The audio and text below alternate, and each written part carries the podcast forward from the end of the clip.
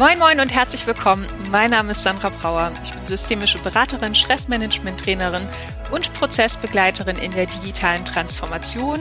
Und das hier ist mein Podcast Blick Richtung Zukunft. Ich freue mich sehr, dich zur neuen aktuellen Folge einzuladen, die den Titel hat Emotionale Stabilität in Krisenzeiten trainieren. Ich habe mich ein bisschen schwer damit getan, eine Solo-Folge aufzunehmen. Ich hatte schon etwas im Kasten und dachte mir dann, ich muss es ja gar nicht alleine machen. Ich lade einfach einen Kollegen ein und heute ist zu Gast Mario Hauf, für mich der Angstlotse, aber ich glaube, du hast auch mehrere Identitäten. Mario, ich freue mich sehr, dass du meiner ähm, spontanen Einladung gefolgt bist und wir diesem Thema vielleicht aufgrund unseres Gespräches, was gleich entstehen wird, ein bisschen mehr Gewicht vielleicht noch geben können und vielleicht auch von verschiedenen Facetten dieses ähm, oder verschiedenen Seiten aus dieses Thema beleuchten können. Herzlich willkommen, lieber Mario. Schön, dass du da bist. Ja, moin moin Sandra, sehr schön. Ganz herzlichen Dank für diese total nette Begrüßung. Ich freue mich und bin wirklich geehrt, hier sein zu dürfen heute und mit dir über das Thema Stress zu reden. Und ja, ich, du hast recht. Ich bin tatsächlich so ein, die gelebte Veränderung, äh, wenn man sich so meine, äh, mein, mein Lebenswandel so anguckt. Ich bin mehr oder weniger als ähm, Ingenieur auf die Welt gekommen, glaube ich bin, bin früh mit äh, Elektrik und Elektronik in Verbindung gekommen und habe dann äh, 20 Jahre lang eine sehr intensive Karriere in der Mikroelektronik gemacht, bis ich dann irgendwann gemerkt habe, ich bin hier nicht mehr richtig in diesem Job. Und ähm, ich habe mir Sinnfragen gestellt und ähm, bin hab, hab da nicht so richtig aus Angst. Auch damals habe ich nicht so richtig den Absprung gefunden und bin darüber richtig krank geworden. Ich bin in der Klinik gelandet mit einem richtigen Burnout und habe dann im Laufe der Zeit gemerkt, ich will da tatsächlich nicht wieder zurück. Das war auch so ein bisschen ähm, getrieben davon, dass eine Kollegin damals, mit der ich zusammengearbeitet habe, ähm, gesagt hat, Mensch, Mario, du bist ganz anders als die anderen Ingenieure hier. Mit dir kann man richtig reden. Und äh, da habe ich das erste Mal gemerkt, dass Anderssein irgendwie auch eine gute Komponente haben kann. Und habe dieses Anderssein äh, dann auch äh, schätzen gelernt und kultiviert und habe mich dann nach meinem Burnout umorientiert, zunächst über die Schiene Heilpraktiker für Psychotherapie und ähm, habe dann nachher diesen Markennamen Angstlotse entwickelt, in dem ich jetzt heute Menschen und Teams begleite zum Thema Angst und mich aber auch noch dem mir persönlich sehr gut bekannten Thema Depression widme und habe darüber natürlich dann auch viel über Stress und Stressbewältigung und ähm, Resilienz gelernt. Ein sehr populäres Wort heutzutage.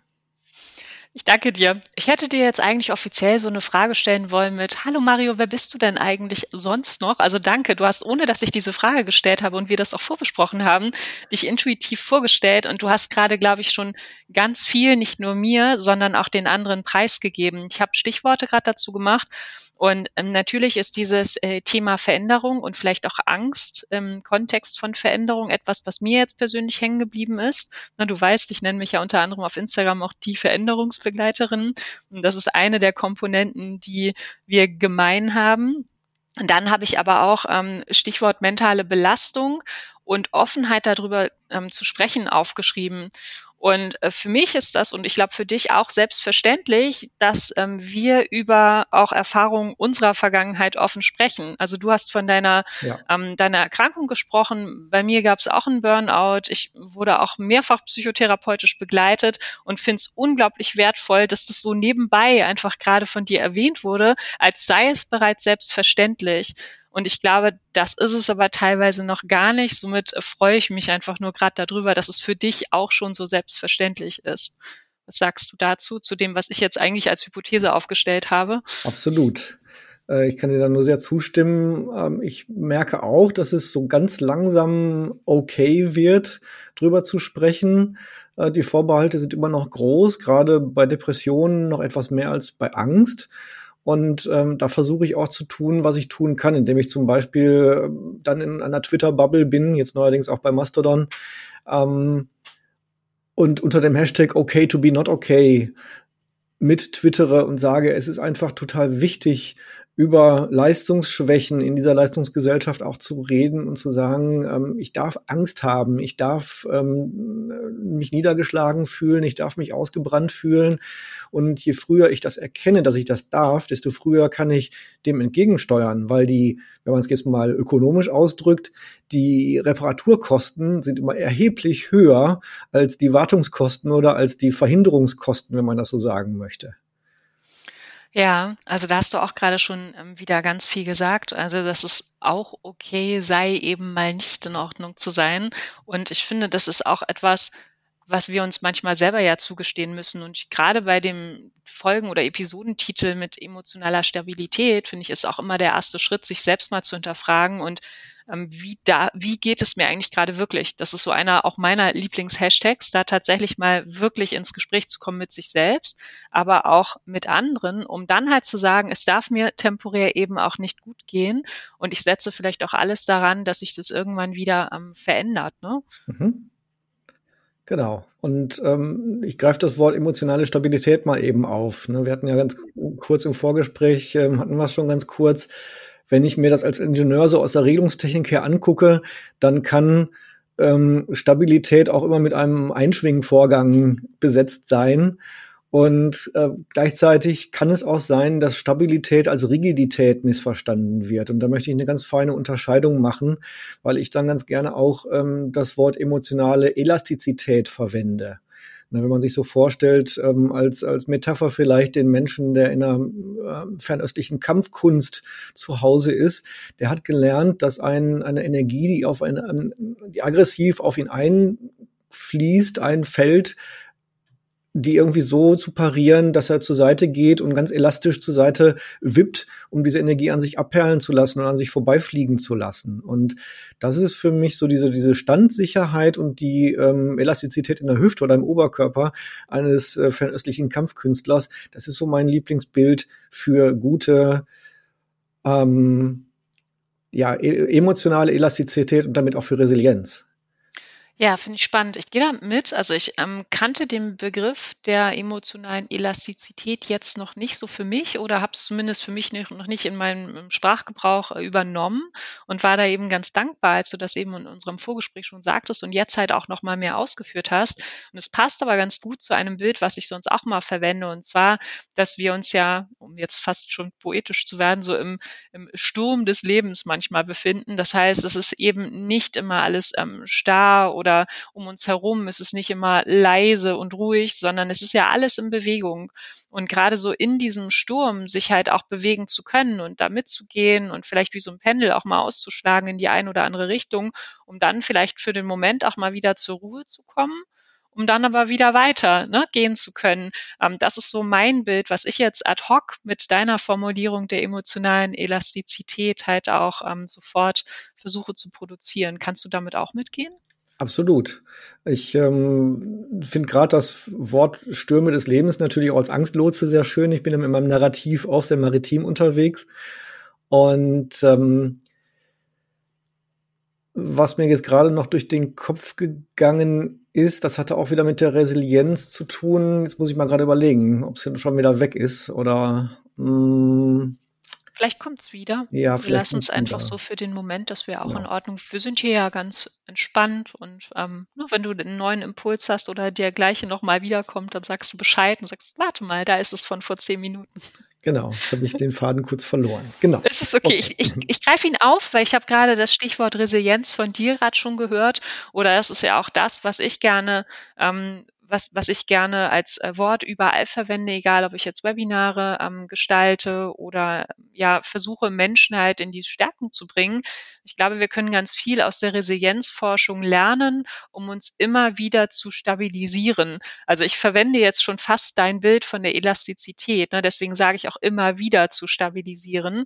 Und ähm, gerade die Resilienzforschung als eher neueres Forschungsgebiet hat dabei ja schon Erkenntnisse hervorgebracht, dass egal wie wir auf die Welt gekommen sind, mit welcher Grundausstattung von Widerstandsfähigkeit, also die Resilienz ist ja die Widerstandsfähigkeit gegenüber ähm, Veränderungen und Krisen. So kenne ich zumindest die Definition. Und ähm, egal mit welcher Grundausstattung an Resilienz wir auf die Welt gekommen sind und vielleicht auch sozial geprägt wurden, wir können aber an ihr arbeiten. Mhm. Und ich finde, mit dieser Erkenntnis ähm, unterwegs zu sein und zu sagen, ja, für den Moment ist es wirklich hart, ganz egal, wie es der einzelnen Person geht, aber ich möchte, dass sich das verändert und ich möchte an mir arbeiten. Und ich kann man doch gleich viel positiver auf so Krisenmomente oder vielleicht auch Veränderungen blicken. Ich sehe ein starkes Nicken. Du scheinst genau, Gedanken dazu genau, im Kopf zu haben. Genau. Ja, was mir jetzt wieder eingefallen ist, der rote Faden war tatsächlich entlang der Resilienz. Und ähm, es gibt das, das Resilienzmodell von Lazarus zum Beispiel, das ist so, ähm, ja, entlang des persönlichen Filters orientiert. Ne? Wenn ich mir mit meinem persönlichen Wahrnehmungsfilter meine Umgebung angucke und ich merke, das könnte gefährlich für mich sein, was da draußen passiert, dann ähm, gucke ich mir mit einem zweiten Filter an, habe ich denn ausreichende Ressourcen dafür, um diese ähm, diese Situation zu bewältigen. Und erst dann, wenn ich auch durch dieses Loch nochmal durchfalle mit dem doppelten Nein sozusagen, dann, dann kommt der Stress auf.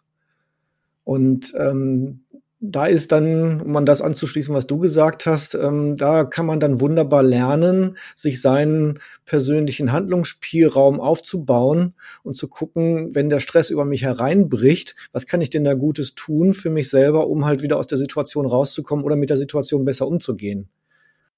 Mhm.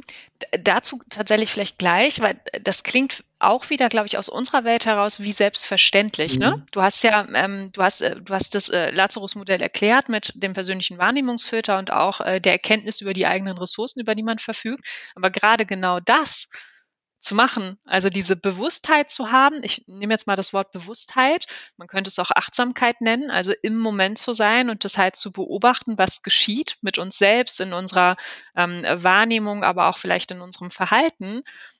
Ich glaube, das ist auch nicht immer gegeben, weil wir ja gerne mal ähm, die ganze Zeit am Rennen sind und ähm, immer nur getrieben unterwegs sind. Ich übertreibe maßlos, ja, es muss überhaupt nicht immer stimmen.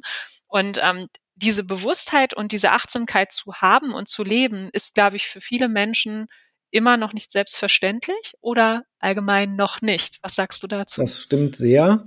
Ne, ähm, die, die Fähigkeit innezuhalten, gerade dann, wenn es draußen so stürmt, wenn der Sturm des Lebens auf einen einpeitscht, dann ähm, dem, ja, ich sag nicht, sag mal, dem, dem einfachen Spruch der Feuerwehr zu folgen, bewahre Ruhe, überlege, handle, das ist schon ganz schön fortgeschritten.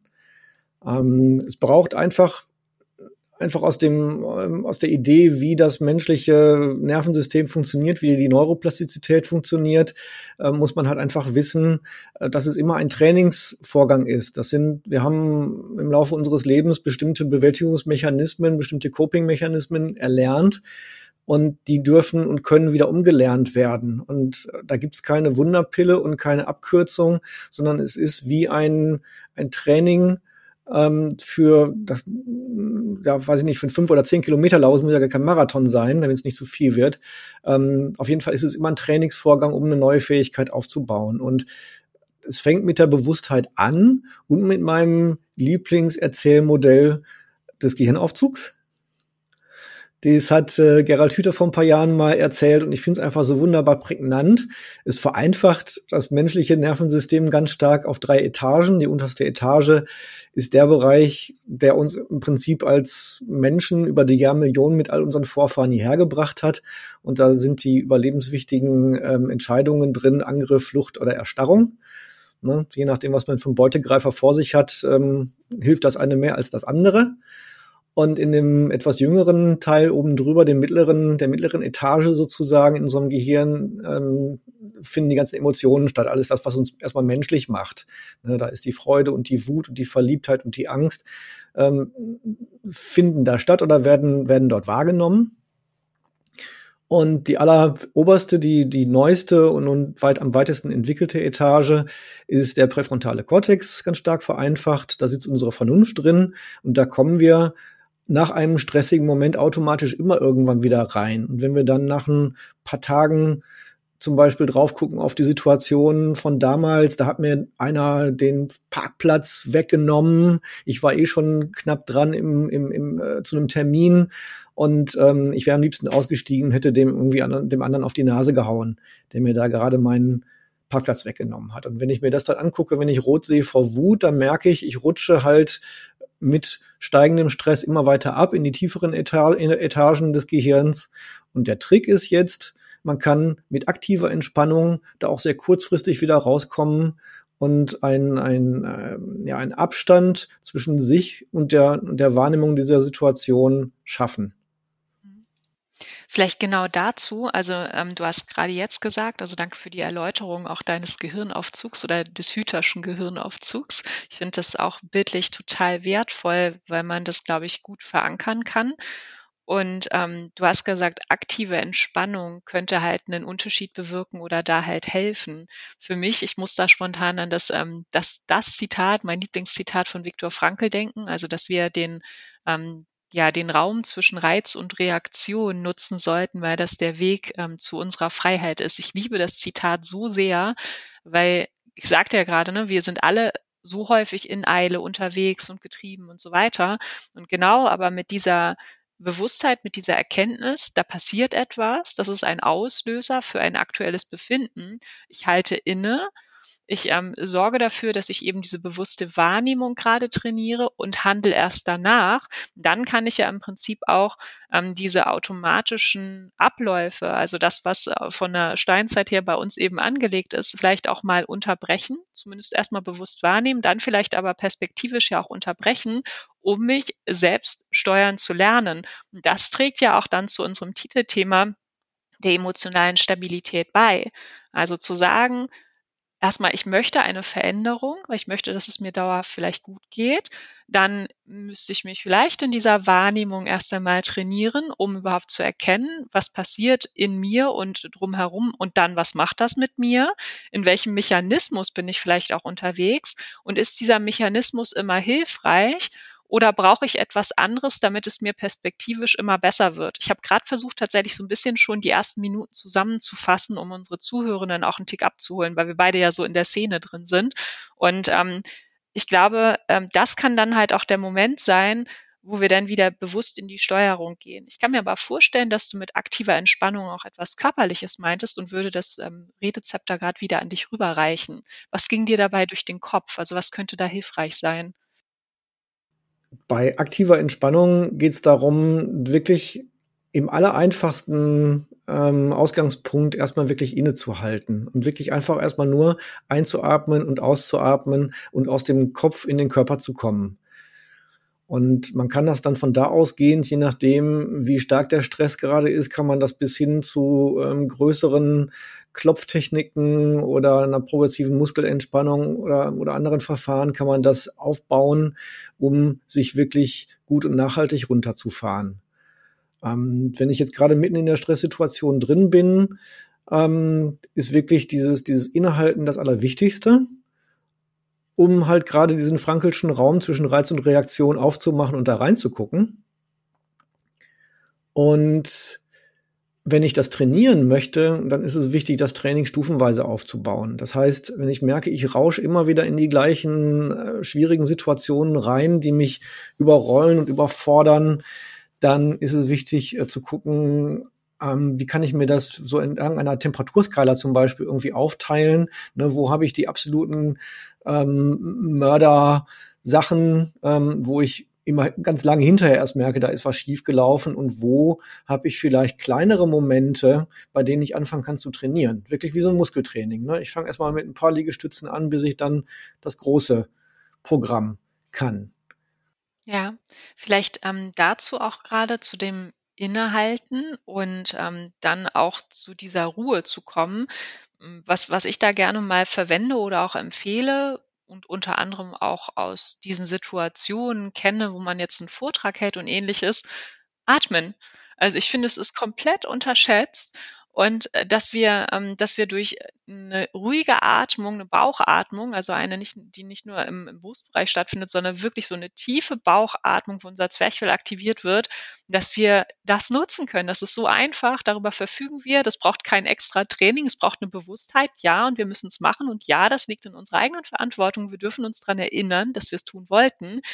Aber es ist ja auch da nachgewiesen durch ähm, eine andere Art von Atmung, durch eine ruhigere, dass wir alleine dadurch schon unser vegetatives Nervensystem beeinflussen. Genau. Und ich kenne das aus, ähm, aus äh, Vortragssituationen. Also ich bin selten aufgeregt, aber ich habe manchmal halt so eine, ja, so eine Anspannung in mir, dass ich denke, warum ist meine Stimme gerade vielleicht manchmal ein bisschen brüchig oder so. Und wenn ich anfange, dann wieder ruhig ein- und auszuatmen, so wie jetzt gerade auch mit uns, zwischendurch einfach so einen tiefen Atemzug, dann kann ich mich ja auf eine gewisse Art und Weise herunterfahren, die ganz angenehm und ganz leicht ist. Machst du das auch? Ja, ständig, jetzt auch während wir hier reden, ne, weil wir haben jetzt hier eine begrenzte Zeit. Ich kann nicht beliebig ausschweifen und kann auch nicht beliebig meine Fäden verlieren. Und je mehr ich halt in diese Atmung zurückgehe, desto klarer bleibe ich einfach bei mir und kann gucken, so wo bin ich denn jetzt gerade und was will ich denn jetzt als nächstes. Ja, ja. Und ich finde das, ähm, das können wir aber auch nur ja machen und trainieren, wenn wir uns daran erinnern. Und ich finde auch da wieder, wir brauchen schon ein Ziel, wir brauchen ein Vorhaben. Ne? Und ich kann mir vorstellen, dass Menschen, die diese Folge jetzt gerade hören, halt ein Thema gerade haben. Vielleicht sind sie auch nur neugierig, das mag sein, aber vielleicht gibt es da gerade ein Thema. Und ich glaube, das Wichtigste ist tatsächlich da an der Stelle, sich auch Ziele zu setzen und zu sagen, ich möchte für mich stabiler, ich möchte vielleicht resilienter werden oder ich möchte einen gewissen anderen Umgang mit Situationen erleben. Und dann äh, tut es mir fast mal ein bisschen leid, was ich jetzt sage. Es liegt halt komplett in deiner, in unserer Hand und es übernimmt keiner für uns. Das ist einerseits äh, ein bisschen schade, weil wir das gerne ja auch abgeben würden. Auf der anderen Seite ist es halt die Chance schlechthin. Es liegt eben in unserer Hand und wir können bewusst etwas verändern und uns diesen ganzen, ähm, dieser ganzen Mechanismen bedienen, die es eben schon gibt und die Erkenntnisse, die du ja jetzt auch gerade schon geteilt hast, so dass wir ähm, sagen, wir haben die Möglichkeit, Möglichkeit, einen anderen Umgang eben zu entwickeln, sodass es uns vielleicht auch dauerhaft und immer wieder gut gehen kann. Egal, was für Stürme des Lebens uns halt begegnen. Genau. Und da finde ich es wichtig, dann integrative Ansätze zu machen. Ich arbeite so grundsätzlich mit den Erkenntnissen der integrativen kognitiven Verhaltenstherapie, die ich dann entsprechend ins Coaching ähm, über, übertrage. Und ähm, wenn ich dann noch so Lerntheorie-Fragen zum Beispiel mit reinnehme und, und Trainingserkenntnisse, äh, dann kann ich erkennen, dass ich erstmal natürlich so stufenweise, wie ich das jetzt gerade mit der Temperaturskala schon gesagt habe, irgendwie auf, äh, aufsteigen darf in meinem Training und gleichzeitig aber auch auf meiner Motivationsseite gucken darf. Ne, und wenn ich sage, ähm, ich kann eine große, An, ähm, eine große Bewusstheit auch bei meiner Wortwahl finden. Wenn ich sage, man müsste mal oder man muss oder ich muss, dann ist man immer so in so Distanzierungsformulierungen. Wenn ich mir aber vorstelle, wozu mache ich das denn eigentlich? Wozu möchte ich ruhiger oder resilienter werden? Und sich dann vielleicht mit so einer langfristigen Perspektive auch mal anguckt, wer bin ich denn dann in im Zeitpunkt X im nächsten Jahr, wenn ich dran gearbeitet habe. Wie geht's mir dann? Wie kann ich, ähm, wie werde ich dann wirklich auf mit diesen stressigen Situationen umgehen? Und ähm, eine ganz wunderschöne Übung, die ich dann auch im Coaching mal mache, ist, dass ich mir von meinem älteren Ich einen Brief selber schreibe. Ne, und das, äh, da, da, da helfen einfach so Zugänge zum, zum inneren Bauchgefühl ganz toll. Solange man das alles nur auf der kognitiven und auf der mentalen Ebene bearbeitet, ist das nicht nicht sehr, nicht sehr nachhaltig. Ne? Wenn Menschen anfangen mit Disziplin und so und ich muss jetzt aber und äh, will unbedingt trainieren, ähm, dann hilft das, um aufzustehen. Es hilft zum Losgehen, die Disziplin, aber über die langen Strecken ist es äh, wichtiger, sich anzugucken, wie kann ich wirklich mir eine Motivation, Mindset so bauen, dass ich wirklich gerne zu dem Ort hingehe, wo ich hin möchte. Vielleicht dazu zwei Gedanken. Also du hast ähm, etwas angeregt, was ich auch noch sagen wollte, mit dem Brief an dich selbst, also der Brief deines älteren Ichs an dich selbst. Ich finde, das geht ein bisschen einher mit dieser Frage. Also ich bin gerade in, in einer akuten, nennen wir es mal, Bedrohungssituation. Also ich fühle mich gerade nicht wohl, sei es, weil es ein akuter Moment ist oder eine allgemeine Krisensituation, die auch länger andauert. Mhm. Ähm, dann finde ich, hilft es immer sehr zu sagen, aber was wäre in einem Jahr, in zwei Jahren, in drei Jahren? Ne? Diese ganz schlichte Fragestellung, um einfach für den Moment das vielleicht auch zu relativieren, ähm, was halt einem gerade widerfährt. Das ist natürlich schwierig in so Momenten, wo man vielleicht einen Trauerprozess zu verarbeiten hat und ähnliches, weil da fällt es einem, glaube ich, ein bisschen schwerer, halt schon in Richtung Zukunft halt zu blicken mit der Vorstellung, dass jemand nicht mehr da sein wird, den man gerade verloren hat und Co. Da ähm, finde ich, ist also da hat so diese, diese Fragestellung vielleicht manchmal ihre Grenze, aber dennoch kann es, glaube ich, in ganz vielen äh, Momenten eben helfen. Und wenn man das vielleicht dann auch verknüpft mit vielleicht dann auch dem Brief an dich selbst, also zu sagen, und mal angenommen, ich bin zehn Jahre weiter, was würde ich mir jetzt selbst formulieren oder was, was würde ich mir für ein Geschenk machen wollen, finde ich äußerst wertvoll. Ja. Ähm, was mir jetzt gerade noch eingefallen ist, zu dem Thema ähm, Verdrängung war das. Ne? Also wenn ich, wenn ich mich gegen die momentane Situation wehre und die nicht so annehmen kann, wie ich möchte, dann mache ich mir auch zusätzlichen Stress. Ne? Das ist so wie wenn ich einen Ball unter Wasser drücken würde, dann muss ich die ganze Zeit Kraft aufwenden. Und ähm, wenn ich diesen Ball aber einfach loslasse und vielleicht ist er sogar irgendwie auch mit Helium gefüllt und dann fliegt er weg und dann ist gut, dann bin ich akut aus der Situation entlastet. Das heißt, eine meiner Lieblings Erkenntnisse oder Methoden aus dem Resilienztraining ist zum Beispiel die radikale Akzeptanz. Und gerade dann, wenn ich in so einer akuten Belastungssituation bin und es ist zum Beispiel, sagen wir mal jetzt ganz einfach, meine Katze ist krank, die ist alt und krank und ich mache mir Sorgen, dass die demnächst stirbt. Und darunter leide ich halt einfach und ich bin jetzt schon mal traurig, obwohl die Katze ja noch lebt. Dann hilft es einfach zu sagen, ja, so ist es jetzt gerade. Ich bin jetzt gerade traurig, ich mache mir jetzt gerade diese Sorgen, weil die Katze krank ist. Und damit öffne ich mich diesem, diesem momentanen Zustand und werde dadurch auch schon mal wieder flexibler. Das ist gerade eben dieser Gegenentwurf zur Rigidität, dass ich sage, nee, ich will das nicht. Ich will jetzt nicht krank oder ich, ich will mir jetzt keine Sorgen machen. Ja, vielleicht auch dazu. Also du sagtest jetzt gerade, die, also du sprachst von der radikalen Akzeptanz. Akzeptanz ist ja auch einer der Resilienzfaktoren eben, also Umstände anzunehmen, wie sie eben sind. Also nicht hinnehmen, sondern tatsächlich annehmen, wie sie sind. Das heißt nicht mehr gegen ankämpfen. Und ich glaube, eine große Herausforderung für viele Menschen ist, weil wir es vielleicht auch nicht so ähm, sozial gelernt haben, das Annehmen von unangenehmen Emotionen wie ähm, Wut, Traurigkeit, vielleicht auch Neid, was auch immer da kommt. Das erlebe ich immer ganz häufig, dass ähm, ein Anlass für ein Coaching oder ähnliches ist, da soll bitte etwas weg. Mach, genau. dass das weggeht. Genau. Und dann gehe ich aber immer über den anderen Pfad und sage, aber es ist da und es ist vermutlich gut so, weil Emotionen eigentlich auf ungestillte oder auch allgemein Bedürfnisse halt hinweisen und sie helfen uns eher. Also sie sind tolle Wegweiser und sie sind ja auch ein Teil von uns. Und ich mag da die systemische Frage mal ganz gerne stellen, welche gute Absicht hat eben deine unliebsame Emotion? Also was genau. möchte sie dir gerade sagen? Ja. So dass man dann vielleicht auch sagen kann, okay, sie ist wirklich da, es ist nicht angenehm, ja, also Trauer zum Beispiel. Es ist überhaupt nicht angenehm, ähm, vorauszuahnen, dass man vielleicht einen Menschen verlieren wird, weil man weiß, die Person ist gerade sehr, sehr stark erkrankt aber es ist nicht änderbar und ich bin traurig. Das heißt, ich weine vielleicht, vielleicht werde ich auch mal wütend, weil meine Trauer dann in Wut halt ähm, ja sich verändern kann. Dennoch ist es da und im Prinzip zeigt mir doch in dem Moment die ähm, die Trauer oder auch die Wut, dass ich diese Person lieb gehabt habe oder äh, geliebt habe, dass da ganz viel Verbindung war und dass ich es ähm, schade finde, dass diese Person nicht mehr in meinem Leben sein wird.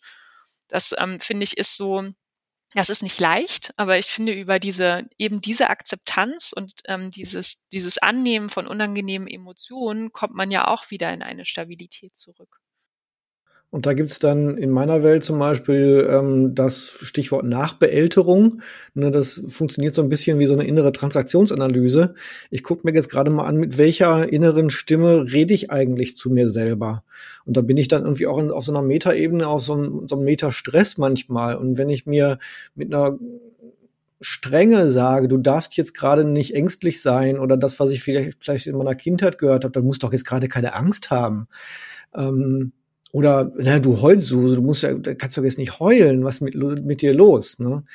Ähm, dann sind uns halt gerade diese unangenehmen Gefühle, die sind halt damals immer unterdrückt worden und, und abgelehnt worden und das ziehen wir immer noch mit uns mit. Und deswegen ist so im, im Training, in der, in der Auflösung ist dann auch immer drin, so äh, zu unterscheiden, bin ich jetzt gerade in so einem Metastress oder bin ich im echten Stress? Und wenn ich, wenn ich sage, du darfst jetzt aber keinen Stress haben oder du darfst da keinen Stress machen und immer wieder machst du das Gleiche, du Loser. Ne, das ist so dieses Bild, ich renne jeden Morgen fünf Minuten zu spät zur Straßenbahn oder zur S-Bahn und ich ärgere mich über mich selber, weil ich das immer wieder mache und mich immer wieder hetzen muss. Dann kommt zu diesem Stressor, dass ich zu spät losrenne, kommt halt noch oben drauf meine eigene Unerbittlichkeit, mit der ich sage, du darfst das aber nicht und du, du hast es noch nie geschafft, du leidest, du wirst forever leiden. Ähm, ne? Und, und damit verschärfe ich das Ganze noch. Und da ist es im, in, in, einer, in einer Auflösung oder in einer, im Training nachher ist es wichtig, so zwiebelschalenmäßig von außen nach innen zu gehen und sich diesen Metastress erstmal anzugucken und gnädig und liebevoll mit sich selbst zu sein. Da ähm, vielleicht auch noch dieser Ausspruch, der ähm, Stress entsteht eben in unserem Kopf. Also oftmals produzieren wir es eben selbst, wie wir Stress empfinden. Und das auch da, das soll jetzt auch nicht belehrend klingen, sondern eben eher so als Anregung dienen, dass wir vielleicht anfangen, uns zuzuhören. Also ich sage mal, dass wir schon, dass es sich lohnt, unseren inneren Stimmen zu lauschen. Und das können wir ja nur, wenn wir auch mit dieser Bewusstheit und Achtsamkeit, Aufmerksamkeit da eben rangehen, weil sonst werden wir diesen inneren Stimmen nicht entweder folgen oder widersprechen können. Und dann halt auch vielleicht manchmal vielleicht auch einen Realitätscheck vorzunehmen, so nenne ich das auch gerne, was da gerade gesprochen wird. Mhm. Weil manchmal sind es eben, so wie du es auch sagtest, äh, Stimmen anderer aus der Vergangenheit, die uns geprägt haben, sei es über das Elternhaus oder auch über allgemein das soziale Umfeld. Und es sind aber gar nicht unsere eigenen. Und das erlebe ich oftmals auch, dass Menschen halt ins Wanken geraten, wenn sie plötzlich über Stimmen stolpern das können sie häufig dann nicht so formulieren, sondern es kommt irgendwie anders raus. Aber es sind dann häufig Stimmen der Vergangenheit, die ähm, auf leise gestellt werden dürfen, weil als erwachsener Mensch man diesen Stimmen gar nicht mehr folgen mag, sondern schon eine ganz andere Haltung oder einen ganz anderen Blick auf sich selbst hat. Oder man ist vielleicht noch in diesem Prozess, dass man sagt, sollte ich diesen Stimmen folgen oder sollte ich vielleicht auch diesen Stimmen widersprechen? Weil sie nicht unbedingt einen positiven Einfluss auf mein, mein Leben und Erleben als erwachsener Mensch haben. Das sind so meine Bilder dazu immer, die ich da verwende. Ja, genau.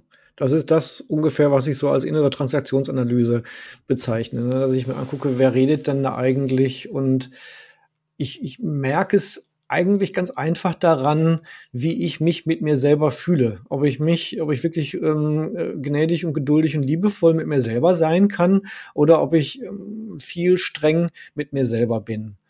Und ähm, wenn ich viel streng mit mir selber bin, dann ist ganz klar, ich habe da irgendwie einen ganz starken inneren Kritiker in mir, der ganz gerne in seine Ecke geschickt werden möchte, der deutlich runtergedreht werden möchte in seiner Lautstärke, ähm, damit er mir nicht so nicht mehr so in die in die Suppe spucken kann sozusagen.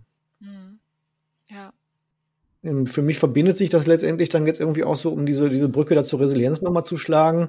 Ähm, auch damit, ich, ich äh, werde ja meist in meiner Umgebung werde ich ja an diese alten Stimmen, die mich da so schwer geprägt haben, auch immer wieder erinnert. Ne? Also wenn irgendwie ein Kollege oder ein Kunde oder auch ein Vorgesetzter, wenn der mal irgendwie ähm, unangenehm zu mir ist oder irgendwas mit mir macht, was ich nicht möchte ähm, oder irgendwie über mich bestimmt ähm, oder mich irgendwie anschnauzt oder sowas, dann ähm, geht dann geht das oft in Resonanz mit diesen älteren äh, Stimmen, die ich die ich schon immer wieder kenne und dann reagiere ich entsprechend kindlich auch.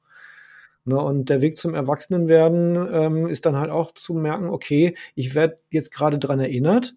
Und da ist so in dem, ne, entlang der, was wir vorhin hatten mit der emotionalen Stabilität oder Elastizität, ist es bei mir irgendwie auch ganz wichtig, darüber aufzuklären, Resilienz ist nicht, um einen beliebig, um eine beliebig formbare und belastbare Ressource äh, zu sein oder zu haben im Laden, sondern ein, ein resilienter Mensch ist in der Lage, um sich selber diesen frankelschen Raum zu schaffen, um seine Handlungsoptionen rauszufinden. Und wenn das dazu führt, dass er einfach mal sagt, du, ich bin hier falsch in dem Laden oder ich bin hier unter diesem Chef falsch, ich lasse mir das hier nicht mehr bieten, dann ist das auch ein Teil einer gesunden Resilienz.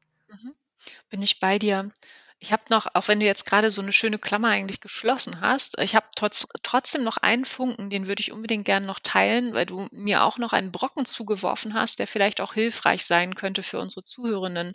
Mhm. Und zwar das äh, Stichwort der ähm, Wortwahl. Also ich sagte ja oder sprach ja eben gerade von der inneren Welt und unseren inneren Stimmen, aber du sprachst auch von der äußeren Welt, also wie wir unterwegs sind, ne? wie viel Muss haben wir in uns und so weiter, was ja im Prinzip auch wieder zu unserem Ursprung passt. Wie sind wir geprägt worden? Vielleicht wie auch wie sind wir sprachlich geprägt worden? Welche Glaubenssätze tragen wir in uns und Co.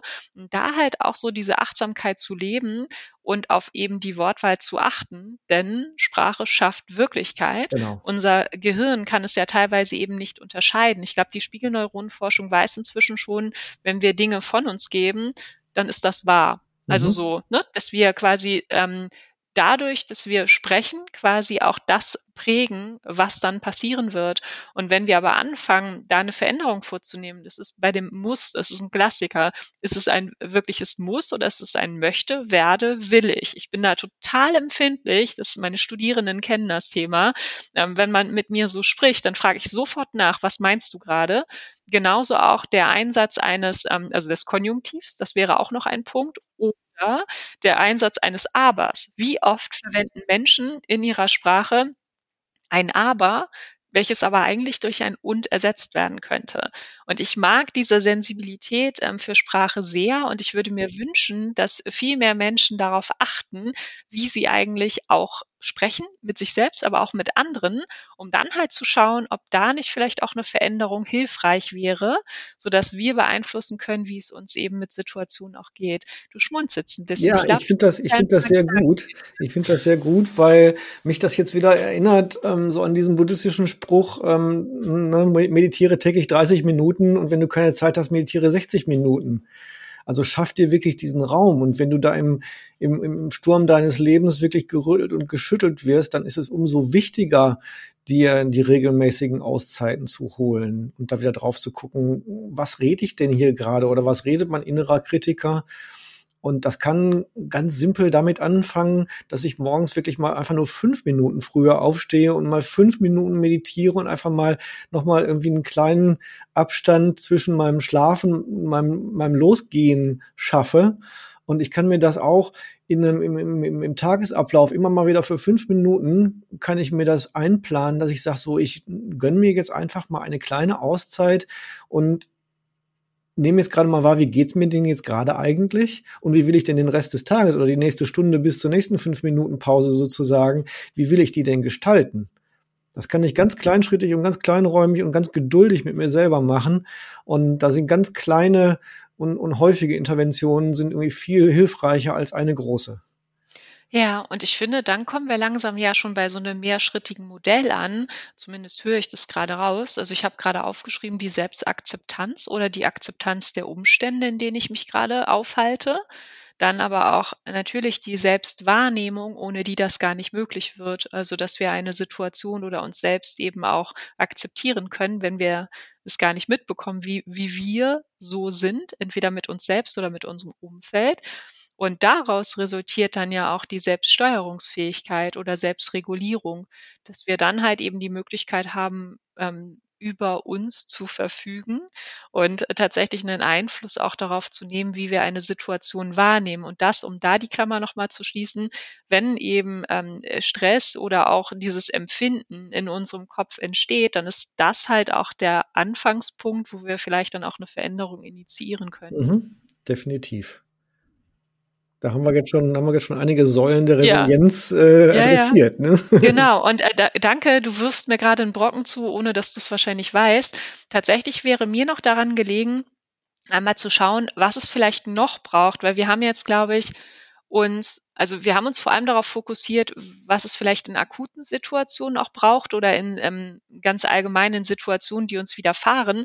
Aber wir können ja im Prinzip auch im Allgemeinen gut für uns sorgen. Stichwort äh, Training oder halt ähm, die Bewusstheit im Alltag zu leben, auch wenn es uns gut geht, um es mal so zu sagen, um uns auch weiter darin zu stärken, dass es uns auch gut geht. Und ähm, ich habe hier nebenher auf dem äh, Spickzettel quasi noch die sogenannte Road to Resilience mit mehreren Faktoren. Und etwas, was wir, glaube ich, gerade sehr stark ähm, ja ausgearbeitet haben, ist halt das die Förderung von gesunden Gedanken. Also da können wir, glaube ich, einen Haken hintersetzen, weil wir da ziemlich ausführlich drüber gesprochen haben. Das ist einer der Faktoren.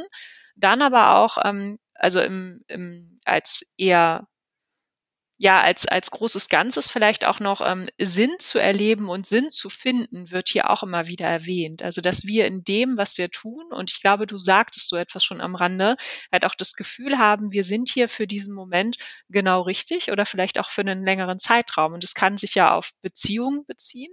Das kann sich aber auch auf den Arbeitskontext beziehen oder vielleicht auch ganz allgemein im Leben. Und bevor ich dich wieder auch dazu äh, befrage quasi, mag ich, ähm, mag ich noch diese beiden Fragen, meine liebsten Fragen von Gerald Hüther zitieren, mhm. die genau in diese Richtung abzielen.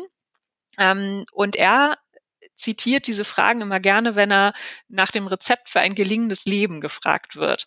Und ähm, für mich sind die Fragen unheimlich wertvoll und sind auch übertragbar auf zum Beispiel die Arbeitswelt. Ähm, sie lauten, wozu möchtest du dieses Leben nutzen? Und was für ein Mensch möchtest du sein. Es tut mir leid, wenn ich jetzt gerade Menschen damit trigger, das kann passieren. Bitte, wenn ihr merkt, das macht was mit euch dauerhaft, dann holt euch Unterstützung. Entweder ihr fragt uns oder ihr, ähm, ja, ihr meldet euch bei der Telefonseelsorge oder ähnlichen Kontaktstellen. Bitte, also das einfach nur als kleine ähm, Trigger.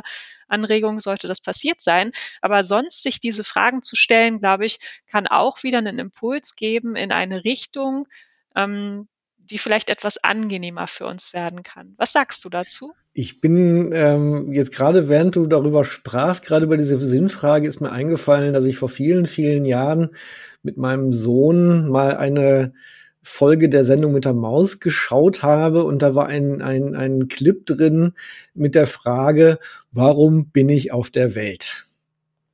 Und das war ganz herrlich, wie kindgerecht die das gemacht haben, ähm, dass im Prinzip ein, ein, ein kleines Kind so auf eine Reise, quasi eine Heldenreise irgendwie auch gegangen ist und äh, so verschiedene Dinge und Menschen dann auf seinem Weg getroffen hat und denen immer wieder so diese gleiche Frage gestellt hat. Also es kam halt irgendwie ein Dutzend verschiedener Antworten und ähm, was mir immer wieder schlagartig einfällt, ist dieser dicke, alte, ja alte Stein, der da liegt und das Kind kommt da vorbei und der Stein sagt, du bist da, um da zu sein. Und da ist, ne, das ist ähm, ne, manchmal schon so dermaßen abgefahren auf der Metaebene. Und ähm, natürlich sagt die Mama dann auch, als das Kind dahin kommt, du bist da, weil ich dich lieb habe. Und es ist so ein schöner Clip. Ähm, wir verlinken den in den Show Notes. Das sollte man auf jeden Fall tun. Das finden wir also, bestimmt noch im Internet. gerade dann, wenn jetzt jemand sich getriggert fühlt, na, ähm, möchte ich einfach zeigen, dass das zum Beispiel eins, ähm, mir, mir kommt jetzt gerade fast ein Kloß hier im Hals hoch, weil mich das so anrührt, dass es echt ganz, ganz einfache, unkomplizierte Antworten gibt, zu den Sinnfragen. Man muss das gar nicht so riesengroß machen, man muss auch gar nicht irgendwie da, da groß religiös abgehen in irgendeine Richtung, sondern ähm, auch vielleicht einfach die Frage mal stehen lassen und sagen, ja, ich frage mich das jetzt gerade. Auch wieder so aus der radikalen Akzeptanz heraus. Ja, und ähm, danke, danke für die Brücke, die du mir gerade gebaut hast. Ähm, diese Fragen, finde ich, die haben deswegen auch einen Wert, weil wir das vielleicht auch als ähm, Kompassnadel oder Wegweiser nutzen können. Und wir müssen nicht sofort eine Antwort finden. Die analytische Meditation, die sagt es übrigens auch, dass wir uns manchmal auch da Fragen greifen dürfen und die halt für eine gewisse Zeit in uns einfach arbeiten lassen dürfen. Das sind so diese Momente, wo man manchmal dann denkt unter der Dusche, huch, wo kommt denn da die Antwort her? Ach so, ja, ich habe mir ja wochenlang diese Frage gestellt, plötzlich ist es da oder, Achtung, mein Lieblingszitat von Rilke, du kennst es schon, weil ich es vorhin in der Vorbereitung schon erwähnt habe, manchmal braucht es eben auch nur gut gestellte Fragen, damit wir in die Antwort hineinleben können. Mhm. Und wenn es so mhm. ist, dass wir irgendwann am Himmelstor stehen und ähm, dann vielleicht nochmal zurückblicken, auch eine klassische Übung aus dem Coaching, vielleicht auch im Schaukelstuhl sitzen und da nochmal auf unser Leben zurückblicken und dann vielleicht Antworten gefunden haben, weil wir jeden Tag aufs Neue versucht haben, eben etwas auszuprobieren, was so ein bisschen in diese Richtung geht, dann glaube ich, können wir ganz zufrieden und ganz froh sein. Deswegen bekomme ich persönlich immer ein wohliges Gefühl und nutze es wirklich. Also ich selber empfehle immer keine Methoden, die ich selber nicht verwende, sondern ich äh, versuche immer wieder mir diese Frage zu stellen, das, was ich gerade tue, hat das einen Einfluss darauf, wie ich mein Leben gestalten möchte? Das, was ich gerade tue, passt das zu meiner Persönlichkeit, passt es zu meinen Werten? Natürlich bin ich ähm, Inzwischen äh, bin ich entspannter mit mir selber und nicht mehr so streng. Kommen wir zu dem anderen Thema. Und das wäre da auch eine Empfehlung, ne? dass man da halt nicht einfach so fest, sich festbeißt und sagt, ich muss aber jetzt, sondern dass man es vielleicht auch als, ja, als Experiment sieht und als Experimentierreise oder überhaupt als Abenteuer, als Reise des Lebens oder wie auch immer, so dass man halt immer mal wieder schaut, ähm, geht das, was ich gerade tue, in eine Richtung, ähm, die mir gut tut. Es gibt eine, einen, einen wichtigen Unterschied zwischen Gleichgültigkeit und Leichtigkeit, sowie es einen wichtigen Unterschied zwischen ähm, Akzeptanz und Resignation gibt. Na, das sind so ganz ähm, deutliche qualitative Unterschiede, an denen ich mich orientieren kann. Ähm, wo fühlt es sich denn für mich gut an? Leichtigkeit fühlt sich für mich klarer und, und verbundener an als eine Gleichgültigkeit. Und ähm, wo du gerade von den leuchtenden Augen erzählt hast, ne, wo, oder wo, wo es so innerlich, wo mir auch innerlich ein Licht aufgeht. Ähm, das ist bei mir dann in der Arbeit auch, wenn gerade so in diesem, in diesem magischen Raum zwischen Frage und Antwort, die ich KlientInnen stelle, wirklich ganz sichtbar, was passiert.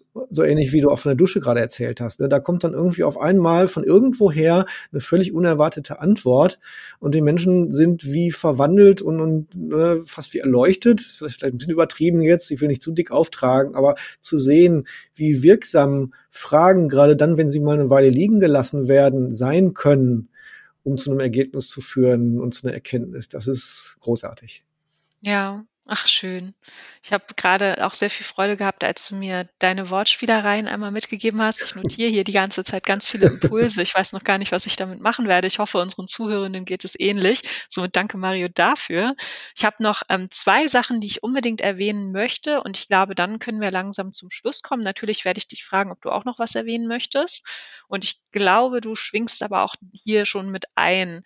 Ich habe noch die beiden ähm, Resilienzfaktorenbereiche, so könnte, könnte man es vielleicht eher sagen, wie, ähm, dass wir natürlich im Allgemeinen darauf achten sollten, vor allem dann, wenn es uns gut geht, dass es uns eben gut geht, also auch physisch, also dass wir schauen, dass wir uns gut ernähren, dass wir uns bewegen, dass wir ähm, frische Luft genießen. Das mag immer so kleinig, das sind, mögen so Kleinigkeiten sein, aber ich habe das Gefühl, wir müssen es trotzdem nochmal erwähnen, weil das nicht bei jedem klar ist, dass das natürlich auch einen Einfluss auf unser mentales Wohl hat.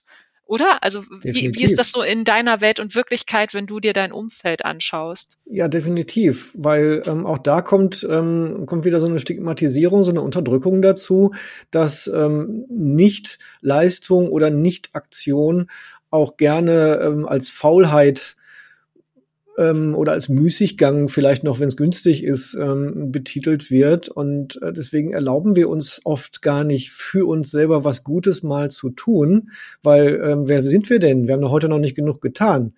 Und ähm, wenn ich, wenn ich mir das wirklich erlaube, dass ich wirklich den Spaziergang mache oder dass ich mir ein warmes Bad einlasse oder irgendwas anderes Schönes, ähm, dann merke ich einfach, wie gut mir das tut und ich darf mir das erlauben. Auch von der, von der, wieder von der Metaebene, von der ich gesprochen habe, mit der ich da sonst streng auf mich selber drauf gucke, dann kann ich sagen, ich darf das, weil es mir gut tut und weil ich damit gut für mich sorge und quasi wie, wenn man es, ne, ich war jetzt versucht, irgendwie in das Maschinenmodell reinzugehen und die Maschine zu schmieren. Ne? Ähm, ne, gefällt mir auf der menschlichen Ebene nicht so richtig gut, aber irgendwie geht so in die Richtung, also ne, ich, ich will keine Ressource, ich will keine Maschine sein, sondern ich will ein Mensch sein, der ähm, erkennt, dass er selber auch für sich gut sorgen darf. Ja, und dass diese Selbstfürsorge, ne, ich ergänze weiter meine Liste, die ich hier habe, dass diese Selbstfürsorge ähm, sexy ist, um es mal so zu sagen. Also bei, bei ganz vielen also ich glaube wirklich bei ganz vielen Menschen ist es noch nicht sexy. Also man, ähm, äh, ist es äh, was, was Schwaches, ist es was, dass man sich vielleicht zu selbst, ähm, selbst zu sehr in den Fokus rückt oder was auch immer. Aber ich glaube, das darf attraktiv werden und es darf selbstverständlich werden, dass wir uns um uns selbst kümmern. Weil wenn wir uns um se uns selbst gut kümmern, dann können wir uns auch um andere Menschen kümmern. Und ich glaube, das wird einen Einfluss es würde einen Einfluss auf die Gesellschaft haben. Also jetzt äh, drehe ich mal ganz frei gerade und äh, fahre komplett hoch. Aber ich glaube wirklich, wenn wir so einen gesunden Egoismus und eine gesunde Selbstfürsorge leben würden, dass wir einen Einfluss nehmen können auf unser Miteinander. Absolut. Mhm. Und das vielleicht als Brücke zu dem letzten Punkt, den ich noch ähm, erwähnen möchte, also aus meiner Road to Resilience, die ich hier liegen habe, ist dann halt auch die Beziehungsgestaltung. Also der Resilienzfaktor, ein stabiles soziales Netz. Das ähm, mag auch wieder so salopp und simpel klingen, aber dieses bewusste quasi Gestalten meines Umfeldes, meines sozialen Umfeldes, in dem ich mich immer mal wieder aufhalte, das kann natürlich auch dazu beitragen, dass wir eine gewisse Stabilität eben erhalten, nicht nur dann, wenn es halt ähm, ganz arg wird, sondern natürlich auch dauerhaft und uns ähm, glücklich machen. Ne? Ich meine, das ist eines der psychologischen Grundbedürfnisse, was wir in uns tragen, das Bedürfnis nach Verbindung, mhm. nach ich ähm, fühle mich aufgehoben. Das gibt uns Sicherheit und wir können es halt nutzen. Also ich erinnere mich jetzt gerade an eine ganz kleine Situation aus der aus den Anfängen der Pandemie. Wir als als selbstständigen Kreis haben uns ein paar Mal vernetzt, auch in der Pandemiezeit, um zu sagen, was gibt's gerade für aktuelle Infos, was können wir tun und so weiter und so fort. Das ging nur, weil wir schon das stabile Netz vorher hatten und es ganz leicht war, da in den Kontakt zu kommen. Und es hat uns extrem geholfen. Und ähm, gerade so auch im Privaten, wie aber auch im Beruflichen zu prüfen, mit wem verbringe ich eigentlich meine Zeit, mhm. worin fließt, äh, äh, fließt Energie und woher bekomme ich Energie, das machen wir meiner Meinung nach auch viel zu selten. Was sagst du dazu, so als letzter ähm, Resilienzfaktor jetzt hier auf der Agenda? ich glaube, die, die, die, die wichtigste Überlebensfähigkeit des Homo sapiens oder letztendlich die genetische Dominanz, die bestand in, dem, in der Fähigkeit, sich zu vernetzen. Und das hat so in den letzten Jahren und Jahrzehnten ähm, sind wir immer weiter individualisiert und äh, haben uns so ein bisschen abgetrennt voneinander und sind immer mehr zu Einzelkämpfern geworden. Und ne, das ist eine der guten Dinge, jetzt genau was du sagst, dass wir das im Rahmen der ähm, Corona-Zeit erlebt haben, dass wir zwar Physical Distancing machen können, ohne Social Distancing ähm, zu machen. Das waren diese, diese beiden Begriffe sind manchmal miteinander vermengt worden und ähm, wir, wir brauchen diese Verbindung unbedingt, weil Beziehungswohlstand ähm, ist so ein Wort, das habe ich neulich mal aus irgendeinem Buch, ähm, habe ich das mal äh, gesehen, ist mindestens genauso gut wie Zeitwohlstand, spiritueller und kreativer Wohlstand. Ähm, das sind alles so, so, so Stichworte, ähm, die, die, die, die zeigen, woher, wann es uns wirklich wohl geht im Gegenentwurf zu dem materiellen Wohlstand, wo wir merken, okay, wir haben eigentlich irgendwie eine ganze Menge Geld und wir können damit alles machen, wir können in große Supermärkte gehen und haben eigentlich alles und sind trotzdem, fühlen uns nicht wohl dabei, sondern wir fühlen uns wie im Sturm die ganze Zeit, weil wir kämpfen müssen. Und das können wir dann über gute Vernetzung, äh, können wir das erreichen, dass wir uns abgleichen und sehen, ja, okay, anderen Menschen geht's auch so wie mir, denen geht's auch schlecht. Ähm, und es ist auch, da kommen wir wieder an das Thema, it's okay to, it's okay to be not okay. So, sich einfach da abzugleichen und zu sagen, ja, das ist jetzt gerade eine, eine fiese Lage, hier ist eine ganze Menge los auf der Welt und wir können mal gucken, wie können wir uns denn zusammenschließen, dass wir uns Gutes tun. Ja, da ähm, hatte ich tatsächlich auch gerade in den letzten Tagen so einen Funken von einem meiner Coaches, der sich mit dem Thema mentale Gesundheit für junge Männer auf dem Coachingmarkt begeben möchte. Und ich habe in meinem Umfeld mal gefragt, also in meinem männlichen Umfeld, wie ist es denn gerade so? Also wie äh, stark ähm, präsent ist denn bei euch das Thema und könnt ihr da drüber sprechen? Und ich war ähm, arg irritiert, dass das eben noch nicht so der Fall ist, dass man darüber nicht ins Gespräch kommt. Und ähm, da denke ich auch immer, ähm, gerade so entweder selbstorganisierte Gruppen oder auch Angebote, die es halt schon auf dem Markt gibt, die helfen natürlich da in Krisensituationen, aber vielleicht auch mal anzufangen, darüber nachzudenken, zu wem kann ich vielleicht auch eine andere Art der Verbindung aufbauen und wo kann ich es auch mal ausprobieren, so eine andere Art der Nähe herzustellen. Ne? Das äh, so ganz bewusst auch vielleicht so ähm, so anzugehen und zu sagen, wie ist es gerade in meinem Umfeld? Ist es okay so? Mhm. Oder brauche ich eigentlich ein bisschen mehr? Mal angenommen, der nächste Sturm kommt, bin ich dann gut aufgestellt? Also ich möchte auch da nicht dramatisieren.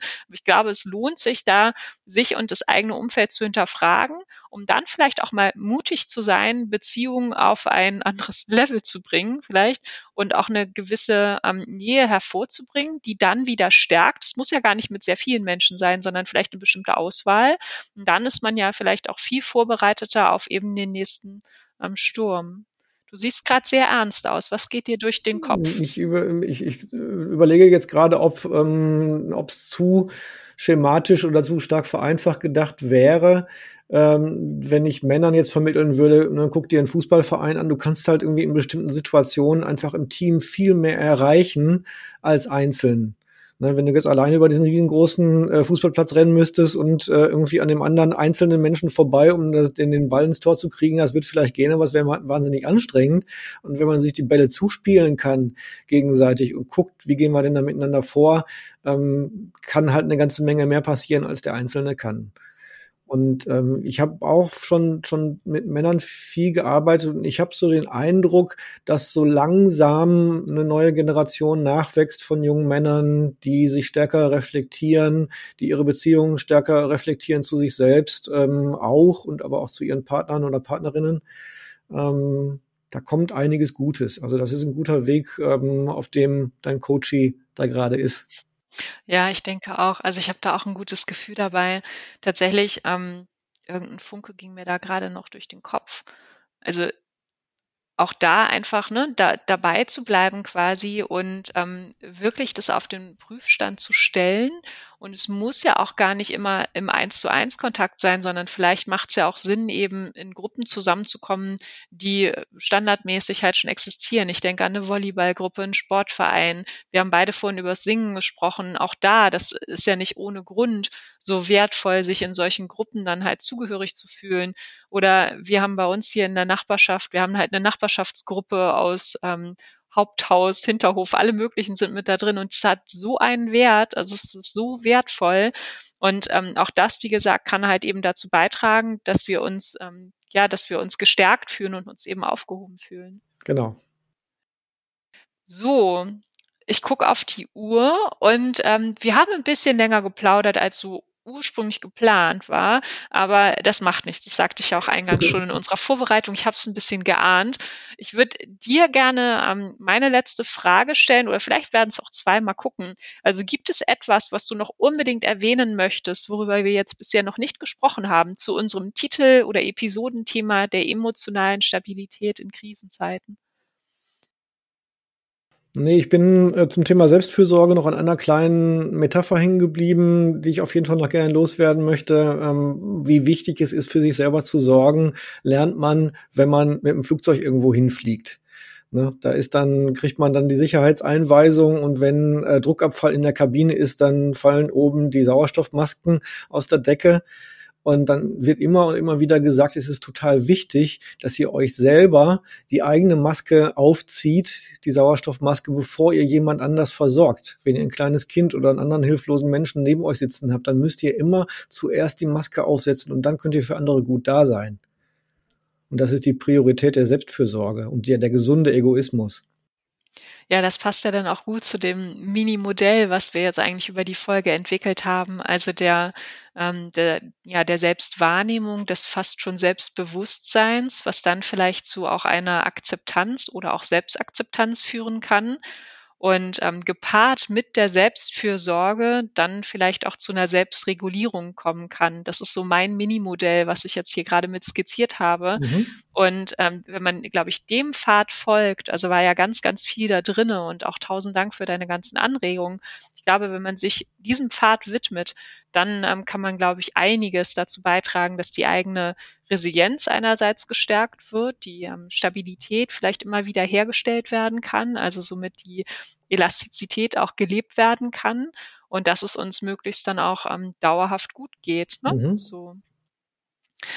Ja, was, was wären denn deine letzten Worte jetzt zum Abschluss? Was möchtest du vielleicht unseren Zuhörenden noch mitgeben? Hast du noch irgendetwas, was jetzt noch ausgesprochen werden darf? Dann bitte. Ja, ich lasse einfach noch mal fallen, it's okay to be not okay. Und ähm, es ist okay, sich Hilfe zu holen, wenn man es alleine nicht schafft. Ne? Ja. So, das ist, die, die sind, glaube ich, die beiden wichtigsten Punkte einfach. Ich danke dir. Vielen lieben Dank, Mario, für deine Zeit. Was danke ich dir. jetzt ja, sehr gerne. Was ich mir jetzt noch wünsche, über welchen Weg können wir dich kontaktieren? Also falls jemand ein Interesse hat, sich mit dir nochmal auszutauschen oder vielleicht auch einen gewissen Bedarf hat, ähm, welche, welche Kontaktmöglichkeit bietest du an? Ja, meine unmittelbarste Adresse ist angstlotse.de als, als Webseite. Da stehen auch weitere Kontaktinformationen drauf. Ich bin nicht mehr lange, sehr wahrscheinlich, und schon lange nicht mehr aktiv so richtig bei Twitter als Angstlotse. Bin jetzt auf Mastodon umgezogen und ähm, ja, das reicht eigentlich schon, glaube ich. Okay, super, in Ordnung. Dann ähm, herzlichen Dank für deinen Besuch. Schön, dass du da warst. Ich Danke hatte sehr viel, ja, sehr gern. Ich hatte sehr viel Freude, mich mit dir auszutauschen. Wir plaudern gleich noch im Anschluss an die Folge kurz aus. An unsere Zuhörenden, schön, dass ihr mit dabei gewesen seid. Wenn ihr Fragen habt, dann entweder direkt an Mario oder sonst auch gerne an mich. Kontakt, wie der deutsche Kontakt at sandrabrauer.de ist meine E-Mail-Adresse und ihr findet mich im Allgemeinen auf allen Social-Media-Kanälen. Und ähm, ich freue mich, wenn wir dazu in ähm, Verbindung bleiben, wenn ihr vielleicht auch den Podcast abonnieren mögt und wir uns ähm, zu anderer Gelegenheit wiederhören. Somit macht's gut und einen schönen Tag noch. Und dir auch, Mario, einen schönen ja, Tag. Tschüss, danke schön. Gerne.